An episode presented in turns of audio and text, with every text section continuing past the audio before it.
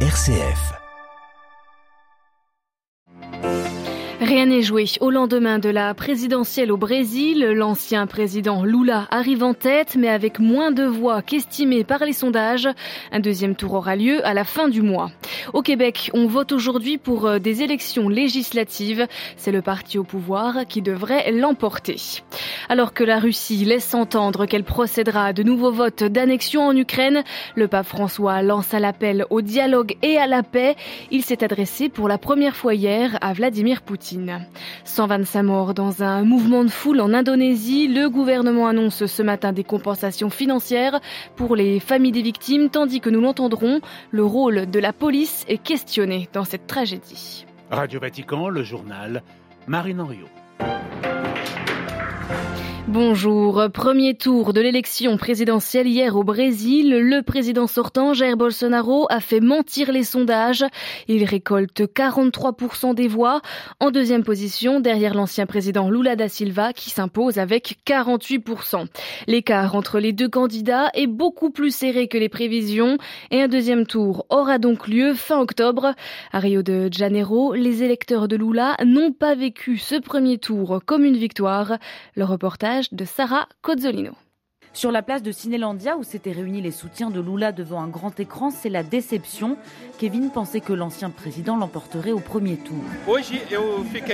Aujourd'hui, je me suis senti triste, découragé. J'ai vu que beaucoup de candidats conservateurs alignés à Bolsonaro et ses discours radicaux ont été élus. Les militants ont déjà les yeux tournés vers le mois de campagne à venir. Cleaver tentera de convaincre sa famille. Pour moi, nous avons le devoir de sensibiliser les personnes chez nous, dans nos familles, nos amis, changer leur vote et remporter une belle victoire au second tour. Mais après des mois d'une campagne sous haute tension, les Brésiliens sont à bout. Ronan est inquiet pour les prochaines semaines. Bon, je vais devoir prendre un rendez-vous chez les cardiologues en urgence parce que je pense que mon cœur ne va pas tenir et la tension va sûrement augmenter. J'aimerais en finir au plus vite avec cette barbarie et cette tristesse que nous vivons. Car les violences se sont multipliées pendant cette campagne, menant même à plusieurs assassinats pour des raisons politiques. Dans ce contexte, l'attitude des candidats sera scrutée de près pour le second tour. Rio de Janeiro, Sarah Cozzolino, Radio Vatican. Après le passage de l'ouragan Yann dans le sud-est des États-Unis en fin de semaine dernière, 62 personnes sont mortes selon un nouveau bilan. Yann est l'une des tempêtes les plus puissantes à avoir frappé les États-Unis et Cuba. En Floride, elle a rasé des lignes électriques. Au Québec, on vote aujourd'hui pour renouveler les 125 sièges de l'Assemblée nationale. Le parti au pouvoir, la coalition Avenir Québec, devrait l'emporter après un mandat de 4 ans marqué notamment par euh, la pandémie de Covid-19. À Montréal, Patrick White. Le premier ministre québécois François Legault devrait être facilement réélu lundi soir avec 38 d'appui populaire, selon un dernier sondage diffusé dimanche. De l'avis de tous les analystes, et le chef de la coalition Avenir Québec a mené une campagne électorale malhabile et peut se considérer chanceux d'être encore en première position dans les intentions de vote. Son parti de centre droit fera face au parti de gauche Québec solidaire, qui a mené une solide campagne électorale, et au Parti libéral du Québec, qui rallie les anglophones et les immigrants, mais a perdu le soutien de la majorité francophone.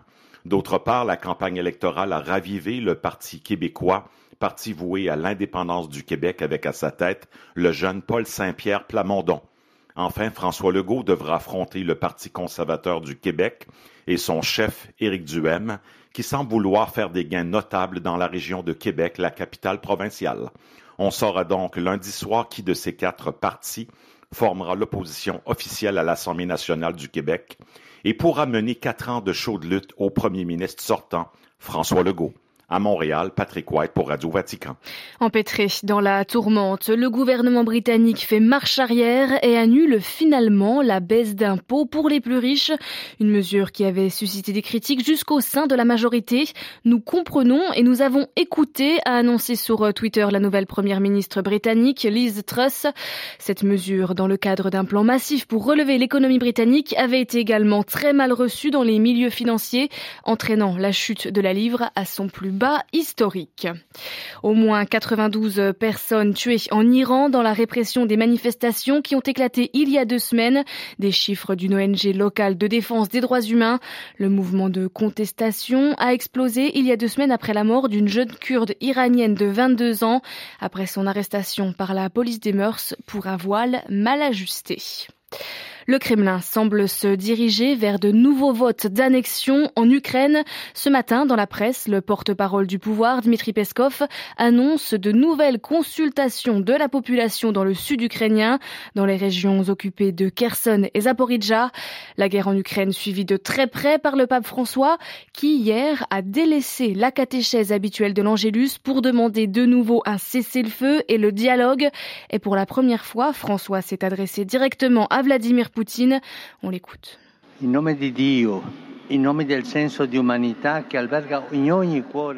de Dieu et au nom du sens d'humanité qui habite chaque cœur, je renouvelle mon appel à un cessez-le-feu immédiat. Que les armes se taisent et que l'on recherche les conditions pour ouvrir des négociations en mesure de mener à des solutions non pas imposées par la force, mais concertées, justes et stables. Mon appel s'adresse avant tout au président de la Fédération de Russie, le suppliant d'arrêter, également par amour pour son peuple, cette spirale de violence et de mort. D'autre part, profondément attristé par l'immense souffrance du peuple ukrainien suite à l'agression qu'il a subie, je lance un appel tout aussi confiant au président de l'Ukraine à être ouvert à des propositions sérieuses de paix. À tous les protagonistes de la vie internationale et aux responsables politiques des nations, je demande avec insistance de faire tout ce qui est en leur pouvoir pour mettre fin à la guerre en cours, sans se laisser entraîner dans de dangereuses escalades et pour promouvoir et soutenir des initiatives de dialogue.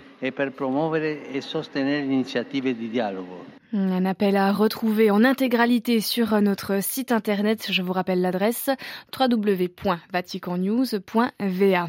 Sur le terrain ukrainien, l'armée annonce la reprise de la ville de Liman dans la région de Donetsk. Une ville stratégique, c'est un important nœud ferroviaire.